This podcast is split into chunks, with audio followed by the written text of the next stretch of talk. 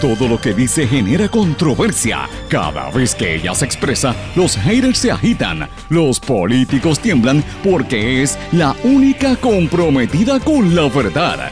Periodista, bloguera, relacionista licenciada, analista de la noticia, escritora y le dicen la provocadora en las redes sociales. Y ahora comienza en blanco y negro con Sandra Rodríguez Coto. Puerto Rico está al revés. No ha habido actividad pública para recibir a Yasmín Camacho Quinn, nuestra medallista de oro en los Juegos Olímpicos, pero sí celebran públicamente en Yauco la excarcelación de Abel Nazario, preso por corrupción. Bienvenidos a su programa en blanco y negro con Sandra para hoy viernes 13 de agosto del 2021. Les saluda Sandra Rodríguez Coto. Luma deja pillados a cientos de técnicos y jóvenes puertorriqueños en la industria del cine. Yaucanos celebran excarcelación de Abel Nazario, ya mismo lo veremos como analista político. Aprueban la entrada de Puerto Rico en una nueva organización republicana, la Puerto Rican Republican Assembly. Doña Miriam Ramírez de Ferrer será la delegada. Los jueces se protegen. Informe de la Judicatura no evaluó el desempeño de jueces en los casos de violencia doméstica. Vinculado el ex senador Eric Correa con licencias ilegales de tragamonedas por influencia política dramático salto en la percepción de que en Puerto Rico somos negros o multirraciales. Aumentó la cantidad de personas que perciben su identidad entre dos razas. La Junta de Supervisión Fiscal frenó la compra de purificadores de aire para las escuelas. Alemania y Estados Unidos piden a todos sus ciudadanos que abandonen Afganistán de inmediato por el aumento en la incursión de los talibanes. 11 de septiembre, que ya viene por ahí, ¿Por qué los familiares de las víctimas no quieren que Joe Biden participe en los actos del vigésimo aniversario de los ataques terroristas en los Estados Unidos?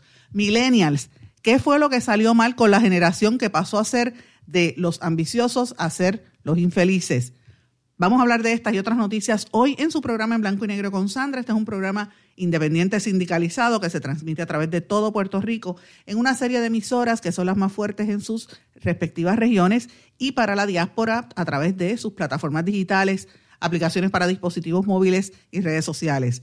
Estas emisoras son Radio Grito 1200 AM en Lares, 93.3 FM en Aguadilla, X61 que es el 610 AM, el 94.3 FM Patillas, Guayama, toda la región del sur, este y este del país. Cadena WIAC que son tres emisoras, WYAC 930 AM desde Cabo Rojo, Mayagüez, WISA WISA 1390 desde Isabela y WIAC 740 desde la zona metropolitana. También nos sintonizan por WLRP 1460 AM Radio Raíces, La Voz del Pepino en San Sebastián. Este programa, una vez sale al aire, se graba, se mantiene en todos los formatos de podcast y como siempre le digo, usted me puede escribir a través de todas las redes sociales o en nuestro correo electrónico en blanco y negro con Sandra arroba gmail.com. Vamos de lleno con los temas para el día de hoy.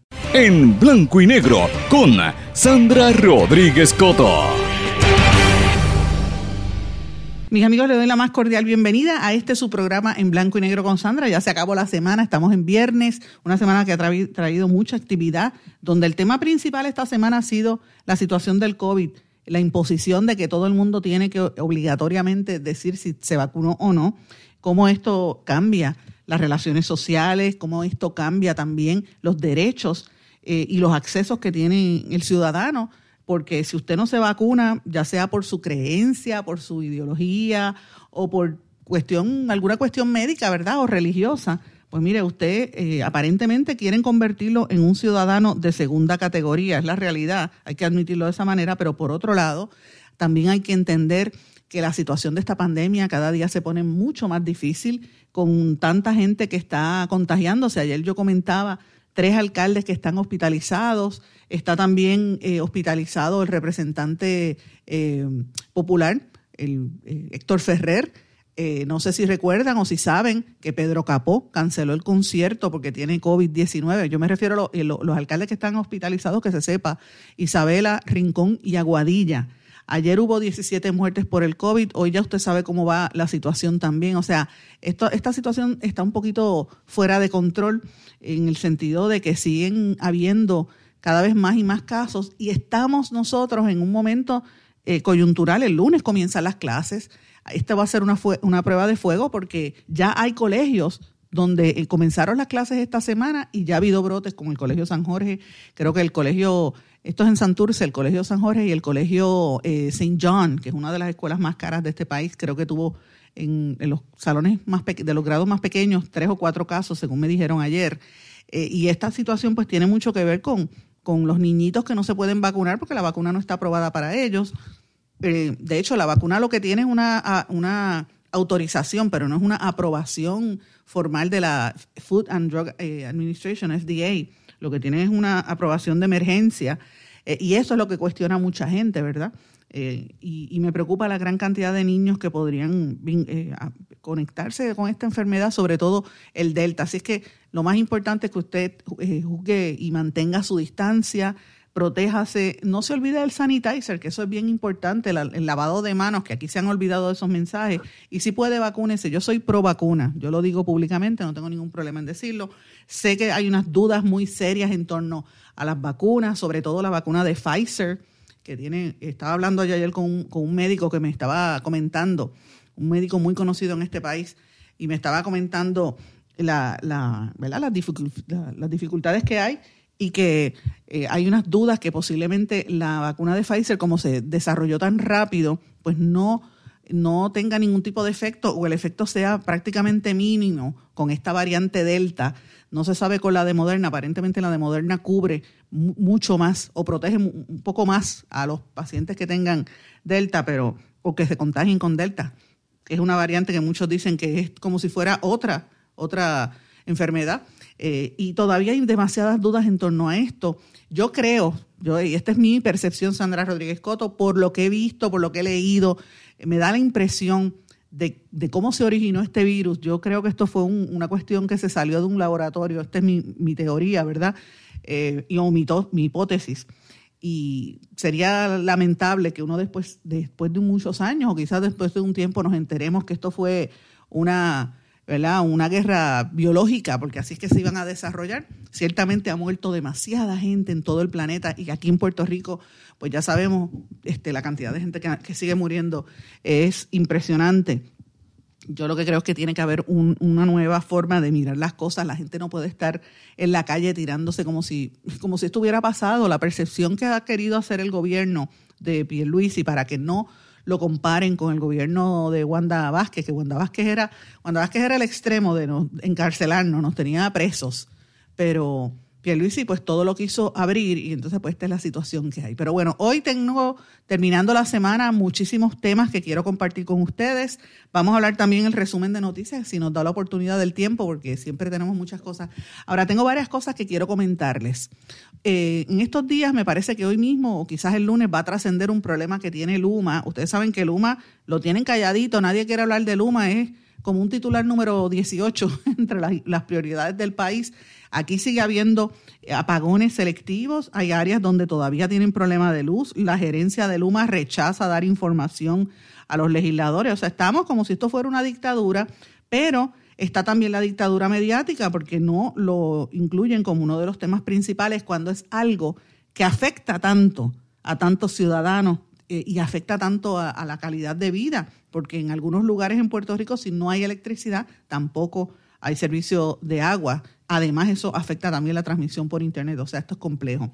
Pues miren, yo eh, supe ayer por una persona vinculada a la industria que Luma ha dejado de darle servicio a un área donde se están grabando, filmando unas películas, y esto ha dejado pillados a cientos de técnicos y casi todos son jóvenes puertorriqueños en la industria del cine. Esto va a trascender posiblemente entre hoy o el lunes, pero la situación está fuerte y esto afecta económicamente no solamente a estos jóvenes, casi todos son jóvenes, ¿verdad?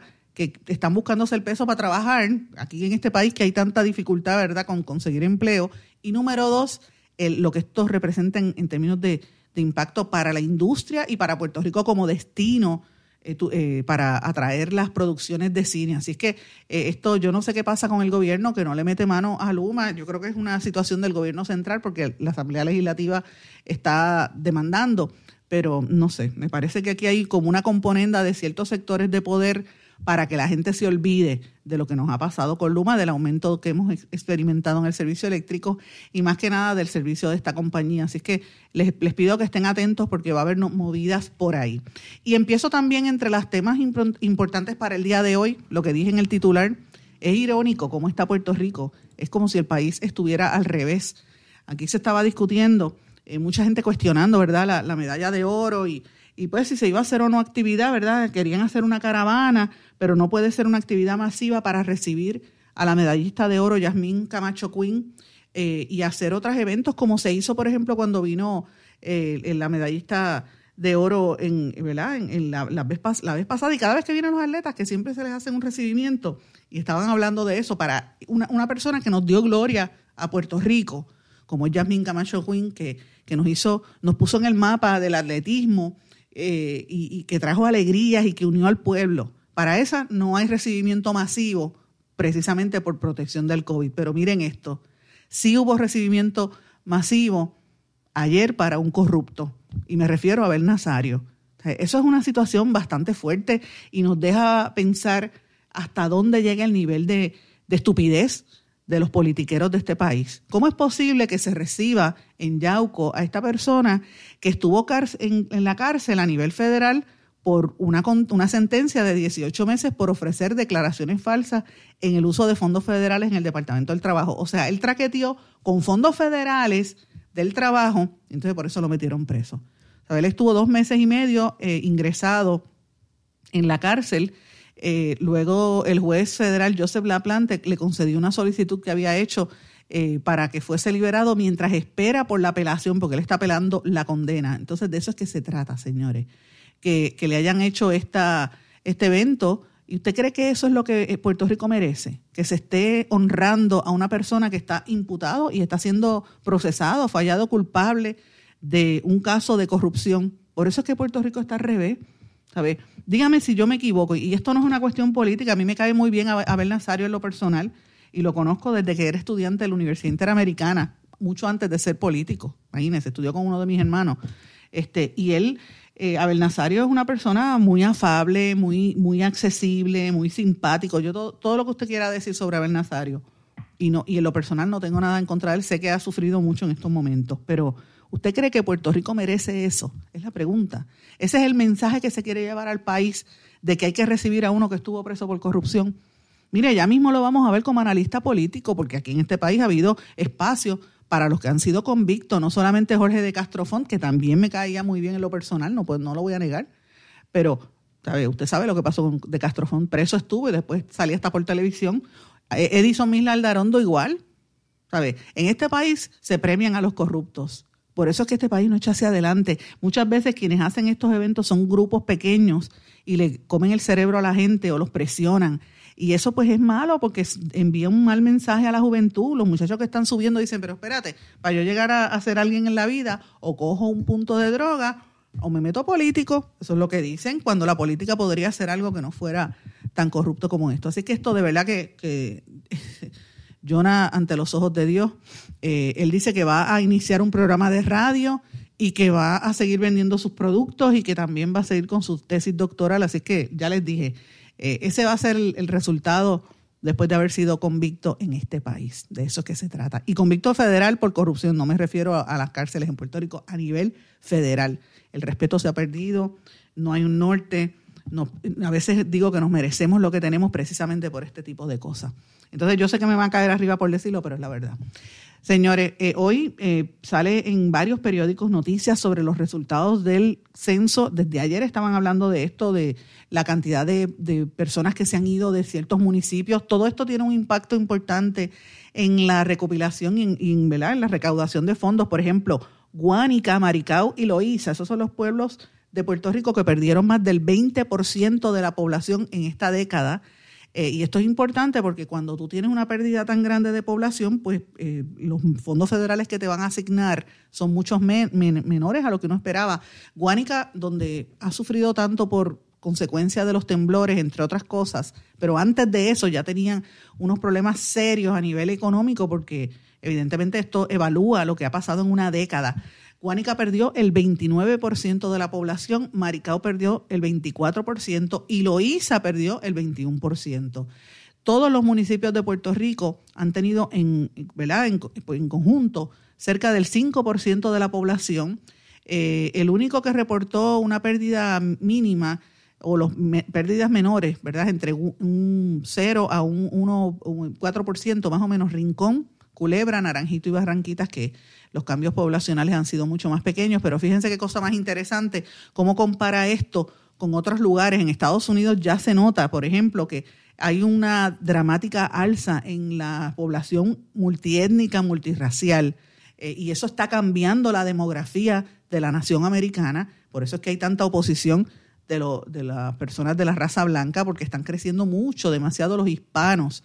De hecho, en California los hispanos es el grupo étnico mayor. Eh, creció de 37% a casi 40% y el porcentaje de la, de la población de personas de la raza blanca bajó de 40% a casi un 35%. O sea, están perdiendo al, al, nivel de perder población y pierden también poder político. Pero aquí se destaca hoy también una noticia importante y es la, creo que es el titular del Nuevo Día, que yo esta mañana bien temprano lo, lo compartí en mis redes sociales. Yo dije, bueno, como dice la obra, eh, Narciso descubrió su trasero, como, dice la, ¿verdad? esta obra de la literatura puertorriqueña.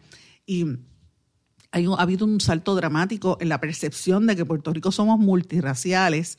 Esto fue el resultado del censo del 2020, pero también el resultado de esfuerzos concretos que han hecho un sinnúmero de organizaciones de base comunitaria para que la gente empiece a aceptar su negritud o su, o su mezcla de razas. Una de estas organizaciones es el colectivo ILE, que conozco alguna de sus componentes, pero no es la única. Ha habido otras entidades que, también han levantado el tema racial y también todos los sucesos más recientes en los Estados Unidos con el asesinato de George Floyd y las persecuciones a la gente de, raza negra y latina, pues esto ha aumentado la percepción de que, espérate, en Puerto Rico nosotros no somos blancos de ojos azules, porque aunque seas blanco de ojos azules o pelirrojo, tienes en tu sangre DNA de esclavos africanos y tienes en tu sangre DNA también taíno. O sea, Puerto Rico es una, una mezcla de razas, aunque esto pues se haya querido opacar histórica y políticamente a través de todo nuestro desarrollo, no es solamente bajo los Estados Unidos, sino también desde la época de, de, los españoles, de la colonia española, Puerto Rico siempre ha querido, o se ha querido proyectar a Puerto Rico como un país blanco. Así que este que no es real, no es real. Aquí ha habido unos esfuerzos, yo siempre lo digo, unos, yo estudié eso hace muchos años, unos esfuerzos por emblanquecer a Puerto Rico en la época en que, por ejemplo, en la, hace siglos, cuando Haití se independizó, fue la primera república en el mundo, en América Latina, ¿verdad? En este hemisferio, que se independiza y era a raíz de una revuelta de negros, de africanos, de esclavos, eh, y obviamente pues eso provocó mucho miedo en sectores y muchas de esas poblaciones de los, de los que lograron escapar vinieron a Puerto Rico. En Puerto Rico también ha habido en la época española unos esfuerzos por emblanquecer la isla y esa percepción de que éramos blancos pues siempre, siempre estaba ahí. Lo mismo pasó bajo la bandera americana eh, y ese por eso es que usted ve también ese énfasis en la, los hispanófilos y la cuestión hispanófila y olvidar la tradición africana, olvidar las tradiciones taínas, verlo como algo folclórico sin pensar que es parte de la cultura. El, el censo reflejó que el 17.5% de la población se identificó con, como negra o como combinación de raza. Esto compara con un 14% que hubo en el censo de 2010. Eh, y el, además 3.3% se identificó como personas de dos o más razas. Eso se traduce a 1.5 millones de personas. Esto es interesante, señores, porque te plantea, ¿verdad? La movilidad es un, es un resultado de, como dije, de iniciativas importantes. Eh, también se descubre que en Puerto Rico hay 3.2 millones de personas, que representa casi un 11.8% de reducción en el país. Eh, aquí de, la población puertorriqueña, así que me parece súper importante. Señores, eh, tengo que mencionar también, eh, como les dije, hay que estar atentos a la situación de la vacunación, la, desinformación que, el Departamento de Salud está diciendo que hay una desinformación, sobre todo en las redes sociales, y que esto está impidiendo que la gente se vacune, que la gente entre en, razón sobre la necesidad de, de, protegerse ante esta pandemia y Por eso que usted está viendo estas alzas tan dramáticas que se están dando en las últimas horas. No entiendo, francamente, dónde está el problema cuando se han invertido tantos millones de dólares en campañas educativas en el Departamento de Salud para la cuestión de la vacunación. O es que no están haciendo las campañas y no están gastando el dinero como, como, ¿verdad? como se, se, debería, o es que no, la gente no les cree en lo que están diciendo, pero todavía hay una percepción muy grande eh, de, que de que pues no se quieren vacunar. Eh, y, y, a eso usted le añade la gente que, que estaba molesta con la, con la actitud del gobernador y del gobierno de obligar las cosas. Eh, ustedes saben que se radicó una demanda a nivel federal donde las personas alegan que les violan sus derechos constitucionales al exigirle una vacuna de COVID por, por eh, como empleado del gobierno de Puerto Rico. El gobernador, eh, ellos radicaron una demanda federal y el gobernador la está minimizando, dice que esto es, lo, lo, menos, ¿verdad? Que no es tan importante. Bueno, eh, y, y, esto pues va a traer cola, así que esté atento porque en los próximos días vamos a estar hablando sobre esto, incluso en nuestro, en nuestro fin de semana, el tema de la vacunación y del COVID, pues siempre va a estar ahí. quería mencionarles una noticia que yo también creo que circulé temprano y esto es una noticia importante porque Em, a nivel de los Estados Unidos, todo lo que aquí se le ha dado prioridad y enfoque al tema de los, de los cabilderos por la estadidad o delegados, como le llamen, ¿verdad? Y, el problema que han tenido que ni siquiera los reciben en el Congreso, no son nadie para la gente del Congreso, aunque nos están costando a todo el pueblo de Puerto Rico a razón de casi 130 mil pesos por persona al año. O sea, Imagínese maestros que están tratando de limpiar los salones y pintar para, para el back to school. Imagínese los policías que tuvieron que estar cogiendo sol allí en Rincón. Imagínese los bomberos, los trabajadores y los empleados públicos, que lo que se ganan es mil y pico pesos al mes. Piensen que va a haber seis personas ganándose 125 mil por no hacer nada en Washington, porque eso es lo que no van a hacer nada. Y fíjense cómo entidades y, personas privadas están logrando hacer cosas en su carácter individual. Y me refiero a la, a la ex senadora doña Miriam Ramírez de Ferrer, que acaban de anunciar que le escogieron como directora o presidenta de la Federación Nacional de Asambleas Republicanas, eh, National Federation of Republican Assemblies. Esto significa, eh, es una organización que está creciendo dramáticamente, eh, es una organización conservadora vinculada al Partido Demócrata que quiere reactivar la base del Partido, perdón, del Partido Republicano, debo decir, que quiere reactivar la base del Partido Republicano y que tenía representación en todos los estados, incluyendo la Florida. Faltaba el estado de Puerto Rico, o la, ¿verdad? el territorio de Puerto Rico, que ellos quieren convertir en estado, y eh, casualmente aprobaron el proceso de incluir a Puerto Rico ahí. Así que se creó el, el Puerto Rican eh, Assembly. O sea, es como si fueran nuevos partidos republicanos para reactivar y para hacer cambios en la estructura de esa institución. Así que fíjese qué interesante, gente al margen de la institucionalidad del PNP, porque el PNP es el que controla el Partido Republicano en Puerto Rico, eh, pues ahora parece que el Partido Republicano dijo, bueno, no confío en esto, han creado esta organización y traen a doña Miriam, la seleccionan como la representante del Puerto Rican Republican Assembly. Habrá que ver qué va a pasar. El objetivo, como dije, es, según la información que trasciende, ayudar a construir un partido republicano que sea más conservador a través del activismo de base, pero sobre todo llevar un mensaje claro sobre los estadistas conservadores de Puerto Rico. Así es que esto es un instrumento político y lo, planteo porque se da en el contexto de toda esta situación, ¿verdad? De, de, de, los eh, congresistas por la estadidad y, la, inefectividad y la falta de de dónde están ellos. Así que me parece interesante esta información. Eh, señores, tengo que irme a una pausa porque em, nos hemos seguido hablando un poquito aquí. Cuando regresemos vamos a hablar de la vergüenza, vergüenza judicial, el papelón que hizo la jueza presidenta del Tribunal Supremo ayer eh, con los temas de feminicidios y vamos a hablar de otros temas importantes aquí en Blanco y Negro con Sandra. Regresamos enseguida. No se retiren, el análisis y la controversia continúa en breve, en blanco y negro, con Sandra Rodríguez Coto.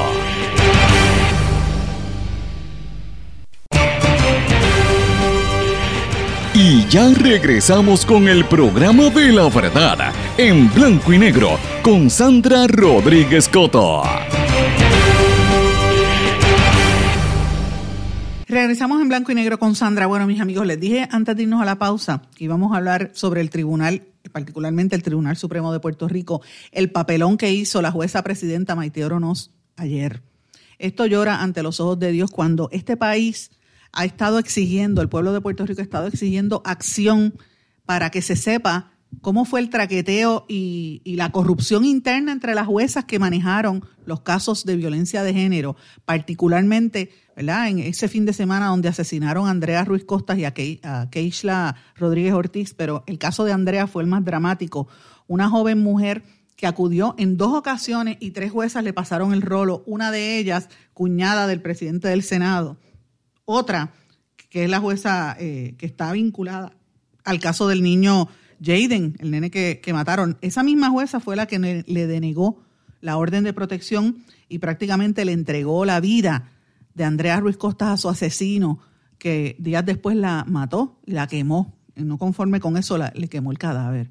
Entonces esa jueza la tienen escondida y esa fue la misma jueza que cuando llegó el caso del niño Jaden, que se lo quitan a la, a la mamá diciendo que eh, un tío, ¿verdad? Un pariente de la mamá había sido pedófilo y lo había ah, este, abusado sexualmente, se lo entregan al padre y el padre fue un abusador y lo mató a puños. O sea, esa jueza, ¿qué está pasando con los jueces de este país? Estamos, estamos por la libre, señores. O sea, no tenemos protección, porque uno pensaría pues uno dice, el gobierno no te, no te funciona, no te ayuda, vas a las agencias y no te ayuda, vas a entonces vas a la judicatura pensando que ahí va a haber algún tipo de, espacio. Y fíjense cómo los jueces se protegen entre sí.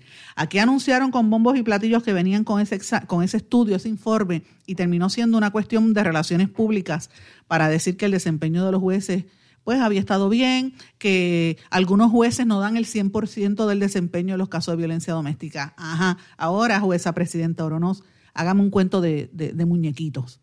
Hágame un cuento de muñequitos.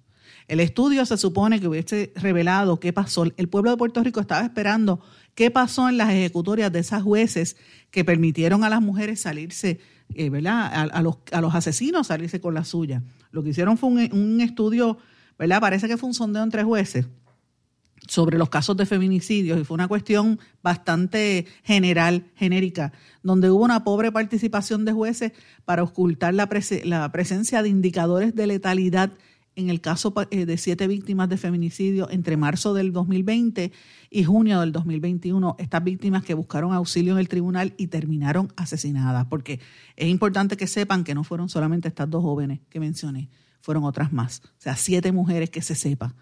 Y ahora nuevamente sale otra vez el caso de Jaden, el nene Jaden. Me refiero, la jueza que está detrás de todo esto, la jueza Ingrid Alvarado Rodríguez, que, que y uno tiene que preguntarse cómo llegan esas juezas a la judicatura, que no tienen sensibilidad para atender estos problemas y para procesar los casos como esto tiene que ser, ¿verdad? Entonces, esta jueza Oronos, presidenta del Supremo, hace todo este espectáculo y habla de que hubo, eh, este, ¿verdad? Que, que ahí no, el 100% de los jueces no han tomado los cursos, etcétera. Pero fíjese lo que hablan. Esta es la parte más reveladora para mí de, la, de lo mismo que ella tuvo que decir públicamente y admitir. Entre marzo del 2020 y junio del 2021 en Puerto Rico ocurrieron 81 feminicidios que llegaron, ¿verdad? que se dieron en Puerto Rico según el Observatorio de Equidad de Género, el 91% de estos casos, o sea, 60, no hubo intervención judicial previa al feminicidio. O sea, las mujeres ya no confían en la judicatura. Porque ¿para qué tú vas a ir al tribunal si las juezas se, te van a reír en la cara, como hizo esa jueza Ingrid Alvarado Rodríguez en el caso de Andrea? Porque de eso es que se trata.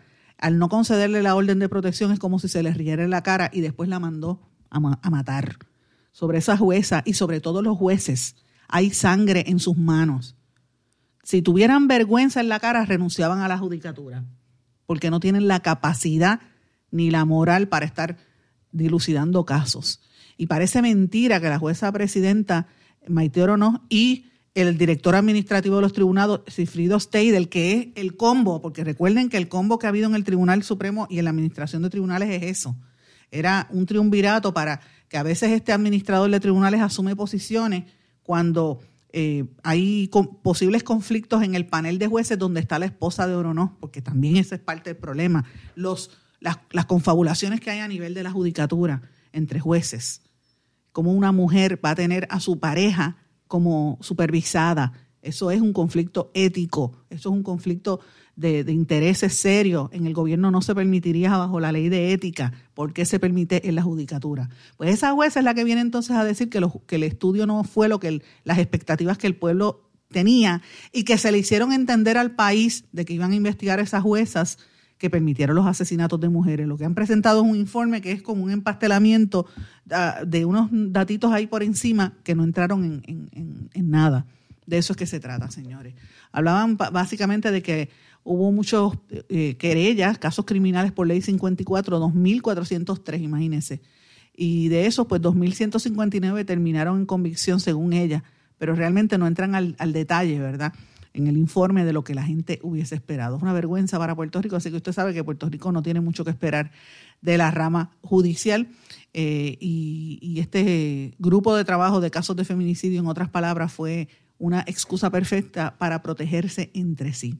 Señores, quería mencionarles esto que lo dije en los titulares, es importante, es una noticia que ha estado trascendiendo en los últimos días y tiene que ver con el negocio de las tragamonedas y la famosa videolotería que lleva años en esa hay un documento que trasciende públicamente en una demanda donde dice que el ex senador Eric Correa eh, lo, vinculan como beneficiario ilegal de una licencia de mayorista eh, eh, de las tragamonedas ilegales y esto supuestamente por la influencia que él tiene a nivel política. Es la primera denuncia pública de irregularidades y posibles actos de corrupción en la legalización de un negocio de ingresos multimillonarios, que son las maquinitas estas que están conectadas con el gobierno para fines contributivos y que permitiría ofrecer premios de hasta mil dólares en efectivo.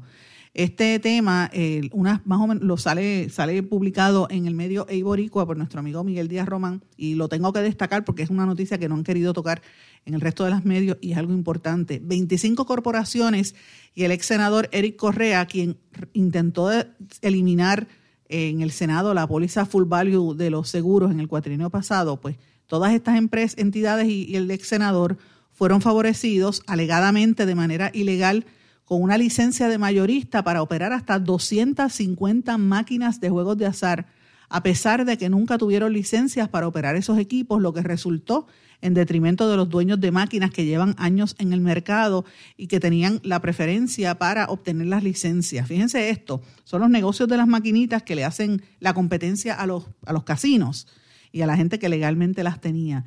Dice que el beneficio ilegal del ex senador y de las 25 corporaciones fue otorgado por la Comisión de Juegos del Gobierno y su actual director ejecutivo Orlando Rivera, quienes figuran como demandados por conceder licencias a base de poder político o a base de influencia. Mire cómo está este país. Ya hablé de la judicatura, ya hablé del recibimiento al exalcalde de Yauco después de salir de la cárcel por corrupción. O sea, se premia la corrupción y mire ahora usted quiere montar un negocio de maquinita, júntese con, con este señor, con Eric Correa y con los políticos para que entonces le brinquen por encima de la fila de los que estaban en línea tratando de montar el negocio. La demanda fue presentada el pasado 30 de julio en el Tribunal de Primera Instancia de San Juan por 32 pequeñas empresas, o sea, pequeños comerciantes que llevan años operando máquinas de juegos de azar, muchas de las cuales fueron excluidas del proceso para obtener nuevas licencias de mayoristas y esta representa la primera denuncia pública de irregularidades y posibles actos de corrupción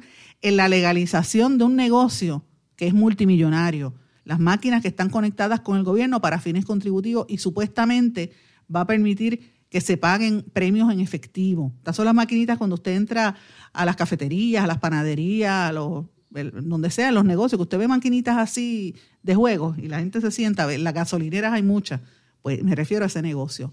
El reclamo judicial de 32 pequeñas empresas alega que CJR y eh, Rivera han estado eh, actuando de manera ilegal debido a que los reglamentos se deben, que deben regir las operaciones no han sido promulgados. Esto es según la ley de la Comisión de los Juegos de Gobierno y la nueva reforma contributiva. Así es que fíjese qué cosa más interesante. La demanda la radica el licenciado Michael Corona, reconocido abogado en Puerto Rico, que es el representante legal de los demandantes. Según esa demanda, dice que el ex senador Correa obtuvo la licencia de mayorista a través de la corporación The Winning LLC. inscrita el 21 de febrero de este año. O sea, no es como otros, ¿verdad? Que estaban, tenían las licencias de años, hace 10 o 20 años. No, él en febrero la consiguió y ya, ya la solicitó y ya la consiguió en detrimento de los demás. Eh, el ex senador Eric Correa eh, habló con el, con el compañero Miguel Díaz Román y dijo, mira, yo hice la, la solicitud como era, ya yo no soy político, yo soy negociante, tengo mi negocio. Eso fue lo que él dijo, que él no era eh, que no era político. ¿Qué usted piensa de eso? Déjeme saber qué usted opina sobre este negocio de las tragamonedas que eh, y estas máquinas que han hecho en algunos sitios son como si fueran unos, unos casinos. En Caguas yo hay un sitio ahí en, la carretera de eh, cuando uno está entrando casi al pueblo de Caguas en uno de los malls que uno entre y de momento tú te crees que es un casino porque hay cientos de estas máquinas y hay este, mesas y todo, y es como una barra. Y yo digo, ¿pero qué es esto? Casinos en medio de la ciudad, no en un hotel. Es interesante. Esto es parte de lo que la, industria turística se ha, quejado durante muchos años, así que me parece que esto es importante eh, con, con, toda la controversia que hay en torno a esto. Eh, es una, un problema muy serio. Señores, también hay una noticia eh, de otro tema relacionada al Departamento de, de Educación, con lo que viene el Back to School. La Junta de Supervisión Fiscal detuvo la compra de purificadores de aire, que es la compra más grande desde la transacción más grande que se pretendía hacer desde las fatulas pruebas COVID. Eh, pues esta vez querían invertir 36.4 millones en la compra de unos purificadores de aire que los licitadores que perdieron, pues se quejaron y empezaron a decir que no servían eh, para... Y entonces la compañía que está trayendo estos Cameramundi, recordada por el, infame caso de, tus valores cuentan, ustedes recordarán aquel contrato que los trajo de la mano, estas entidades de Estados Unidos las trajo la entonces presidenta de la, de la Oficina de Ética Gubernamental, eh, Zulma, eh, Rodríguez, que estaba que, está, que fue quien trajo a esta gente, eh, y eso pues se detuvo porque fue un gasto eh, excesivo. Pues esa misma empresa que es Camaramundi es la que está, estaba licitando y salió vencedora en esa licitación y las otras empresas que estaban compitiendo pues lo impugnaron. Así que no va a haber purificadores de aire en las escuelas por ahora. O sea, este es un, le he querido presentar a todos ustedes un resumen de los temas más, más importantes que, y principales que han estado ocurriendo en Puerto Rico en estos días y esta semana. Hay un elemento que se me queda antes de irnos a la pausa. No he querido entrar en detalle, pero está ahí, tengo que mencionárselo. El, tema de la violencia y la criminalidad. Eh, un hombre le disparó a su hijastro en medio de una disputa familiar. Esto va con prácticamente la misma semana donde asesinan a Jaden, el padre lo mató, ¿sabes? Eh, un hermano le disparó al otro, o sea, la situación intrafamiliar en Puerto Rico y la violencia está llegando a unos niveles muy, muy serios. La criminalidad también, y fíjense cómo esas noticias han pasado a un segundo o a un tercer nivel de prioridad ante tantos esquemas y, situaciones terribles que pasan en el gobierno. Así que ese más, más, o menos ha habido un resumen de, de, los temas más importantes de las últimas horas. Cuando regresemos, quiero hablarle de lo que está pasando en Estados Unidos, que también es sumamente importante. Regresamos enseguida. No se retiren, el análisis y la controversia continúa en breve, en blanco y negro, con Sandra Rodríguez Coto. Más que un plan de salud, somos alegría para nuestro pueblo. Somos seguridad. Somos nuestra gente. Más que un plan de salud, somos nuestra comunidad.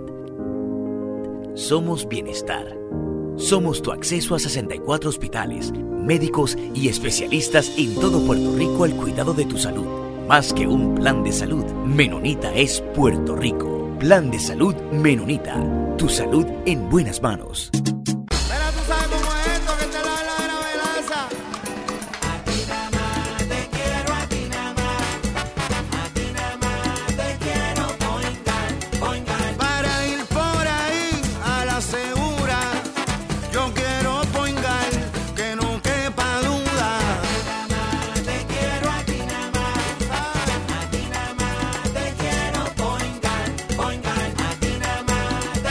Yo quiero point guard.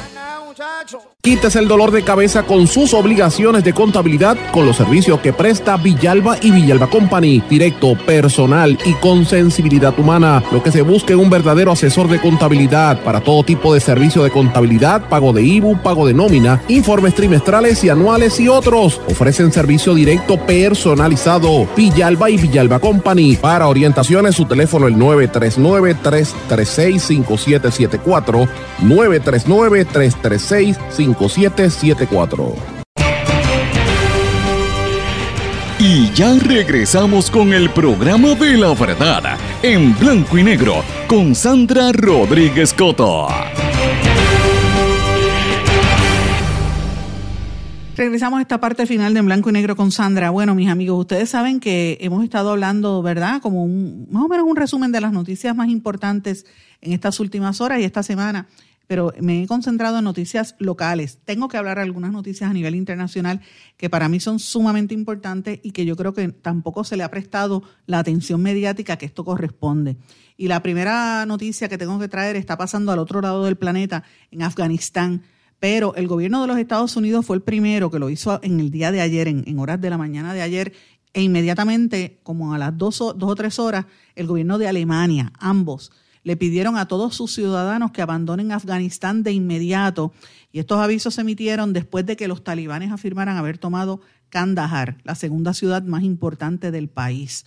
Esto significa que ya el proceso de, para sacar a, la, las fuerzas aliadas de Afganistán, proceso que provocó tantas, bueno, después de guerras, conflictos armados, eh, muertes de soldados europeos, pero más que nada eh, ¿verdad? Eh, norteamericanos, evidentemente el gobierno de los Estados Unidos dijo nos vamos de Afganistán porque eso resultó en nada y sin embargo colapsó, no tuvieron éxito. Y ya los, los talibanes están llegando, en cualquier momento van a llegar. Y en el contexto de estos enfrentamientos militares con las fuerzas de seguridad afganas y los talibanes, la situación de seguridad se ha deteriorado. Y los americanos y los europeos pusieron pies en polvorosa y dejaron solos a los afganos, dijeron esto no es asunto de nosotros, nos vamos. Así que los alemanes dijeron que tienen que salir del lugar. Eh, la embajada de los Estados Unidos en, Kabul le dijo a todos los ciudadanos estadounidenses que se fueran inmediatamente usando vuelos comerciales disponibles, que salieran lo antes posible del país. Eh, los vuelos nacionales y las rutas de transporte terrestre fuera de Kabul también estaban limitadas, cerradas. Eh, y los, por su parte los talibanes dijeron que este, el movimiento político paramilitar tomó el control de esa ciudad de, Kandahar. Esto sale en los medios eh, árabes como Al, Al, entre otros. Eh, y horas antes, insurgentes habían anunciado la captura estratégica de otra ciudad de Gansi, situada a 150 kilómetros de Kabul. Eh, la Organización de las Naciones Unidas no tiene información sobre si otras ciudades están afectando la seguridad, pero fíjense, cuando yo doy esta noticia y comienzo con esto es porque no podemos olvidar que en Puerto Rico tiene demasiados representantes y, gente en la milicia. Yo nada más quiero pensar cómo estarán esos, esos eh, ¿verdad? Este, soldados, esos este, Marines, esos ¿verdad? jóvenes que se, que se unen a las filas del ejército o de cualquier otra rama militar para defender a los Estados Unidos o para buscar opciones de vida, como le pasa a muchos puertorriqueños, y los mandan a esos países, tienen que salir eh, porque su vida corre peligro. Así que ojalá esperemos que salga lo antes posible, ¿verdad? Y que no, no se, esto no provoque muertes, pero más que nada que no haya puertorriqueños en ese proceso, porque por desgracia eso siempre sucede. Hay puertorriqueños en todas partes de la milicia, pero esto es una, información importante eh, y esto esperemos que no, ¿verdad? que no desemboque en, más conflictos. Recordemos que todos estos países tienen vínculos con los, los, sucesos terroristas y todo el cambio que ha habido a nivel social en los últimos 25 años, desde los ataques terroristas en Estados Unidos, eh, vinculados a, eh, la época de Saddam Hussein y de Osama Bin Laden, todos esos problemas. Pero bueno, hablando de los ataques terroristas, esta es otra noticia que también quería mencionarles. Ya estamos a la vuelta de la esquina para el vigésimo aniversario de los ataques del 11 de septiembre en Nueva York. Mire qué cosa más increíble, como vuela el tiempo. Eh, ese ataque del 11 de septiembre, para mí eso fue una fecha, yo lo he dicho otras veces, lo he dicho en este programa también, pero para los que no lo sepan, el 11 de septiembre y los ataques en Nueva York, en Washington y en Pensilvania, eh, fueron momentos históricos que cambiaron la, la, historia y la, y la vida cotidiana del planeta, particularmente los Estados Unidos y por ende Puerto Rico. Pero a mí a nivel personal también me tocaron muchísimo. Fue un evento que me tocó cubrir a nivel periodístico que me provocó muchos cambios. A raíz de eso, después yo dije, yo no vuelvo a seguir viajando como viajaba tanto, ¿verdad? Ese tipo de cosas. Y, empecé a pensar en otras perspectivas y ahí dije, no, voy a montar, a, crear mi, mi, propia familia y después al año tuve a mi nena. Eh, y eso, pues las prioridades cambian, sin lugar a dudas, porque uno ver tan de cerca la muerte de tanta gente y esa tragedia, pues me tocó. Eh, y todavía cada vez que se celebra el 20 aniversario, un aniversario, pues los familiares reviven el saber tanta gente que falleció tratando de salvar las vidas, otros que se tiraban de las torres gemelas para abajo, otros que quedaron sepultados, las teorías que hubo. Pero fíjense esto, este año se cumplen 20 años de estos atentados, de estos ataques que dejaron sobre 3.000 víctimas en los Estados Unidos. Los familiares todavía están buscando respuestas y no quieren que Joe Biden participe de los actos de aniversario. Oigan esto, le pidieron al presidente Biden que no participe en los actos conmemorativos a menos que desclasifique los archivos que hay sobre los atentados. ¿Usted sabe por qué yo menciono esto?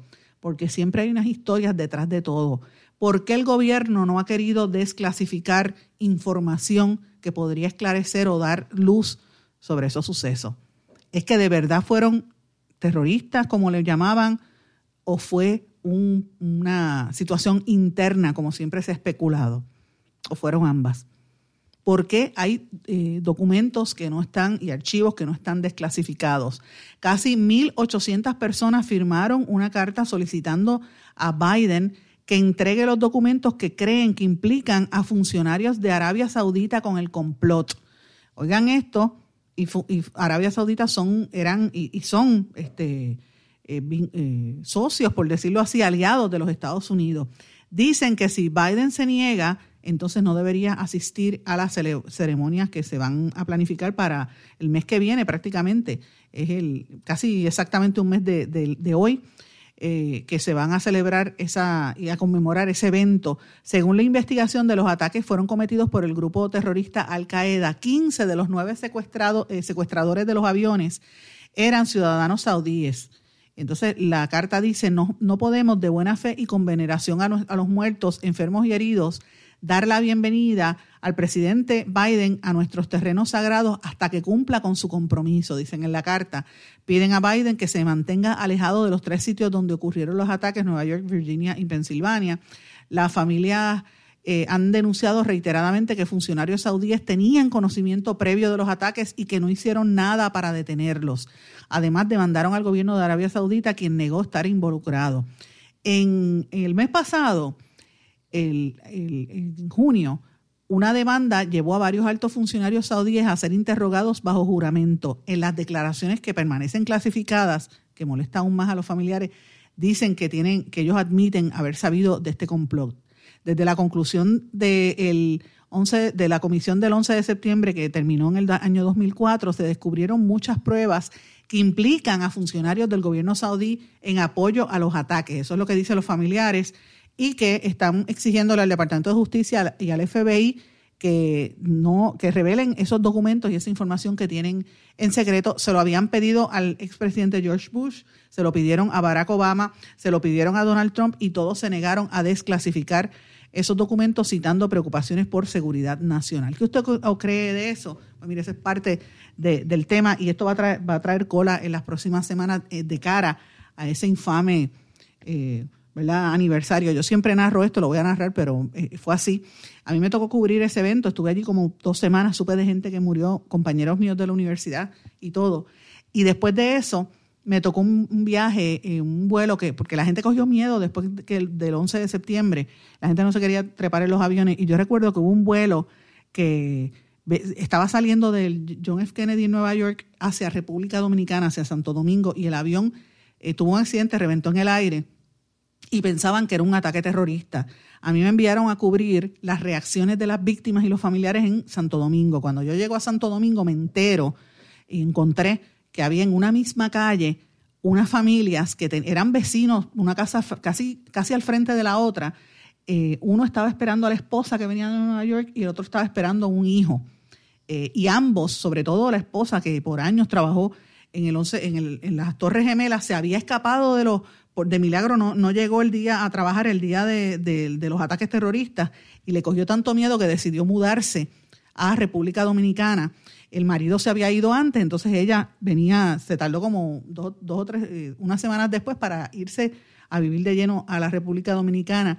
Y cuando se monta en ese vuelo, ese vuelo que tuvo un desperfecto mecánico, no fue terrorismo lo que ocurrió, murió en el aire. Así que imagínense, ahí estando yo en República Dominicana, cuando me entero, entrevistando al, a uno de los vecinos, me entero que el de al frente, la esposa, era una de las que murió, y me entero de esta historia. Cuando voy a cubrirla y veo al hombre llorando, a mí me dio ahí ese, el, el, choque emocional y no pude, no pude seguir cubriendo la información y dije, no, no, tengo que cogerme un break después del 11 de septiembre. Y ahí fue que me cogí unas vacaciones y dije, tengo que cambiar la vida y, empezar a cubrir otras cosas porque uno como periodista, cuando presencia y vive momentos tan difíciles como ese, que cambian la historia del mundo, pues eso tiene también un impacto en las vidas privadas. Así que ahí fue que yo decidí cambiar eso. Eso fue un, viaje que di a República Dominicana, una cobertura que fue demasiado fuerte para mí. Algún día después la narraré con más detalle. Pero bueno, antes de irnos, mis amigos, tengo varias cosas que quiero mencionarles.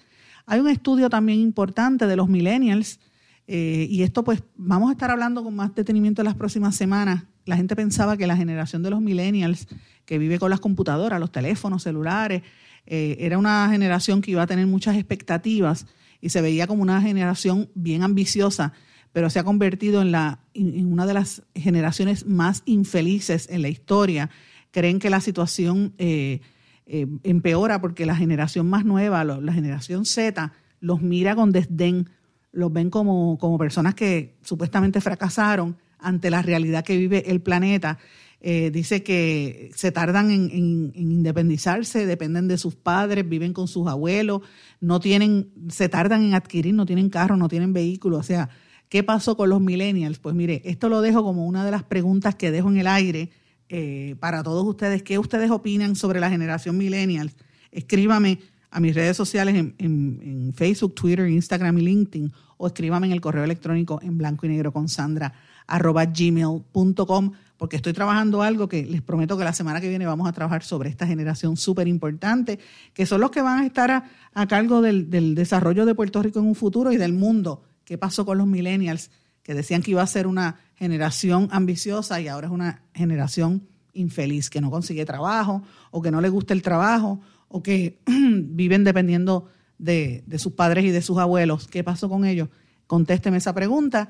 Y mis amigos, les invito a que lean nuestro blog, que tenemos el resumen de noticias de la semana como todos los viernes. Que pasen todos buen fin de semana, no se desconecte, esté pendiente a lo que va a ocurrir durante este fin de semana, porque el lunes ya empieza el Back to School.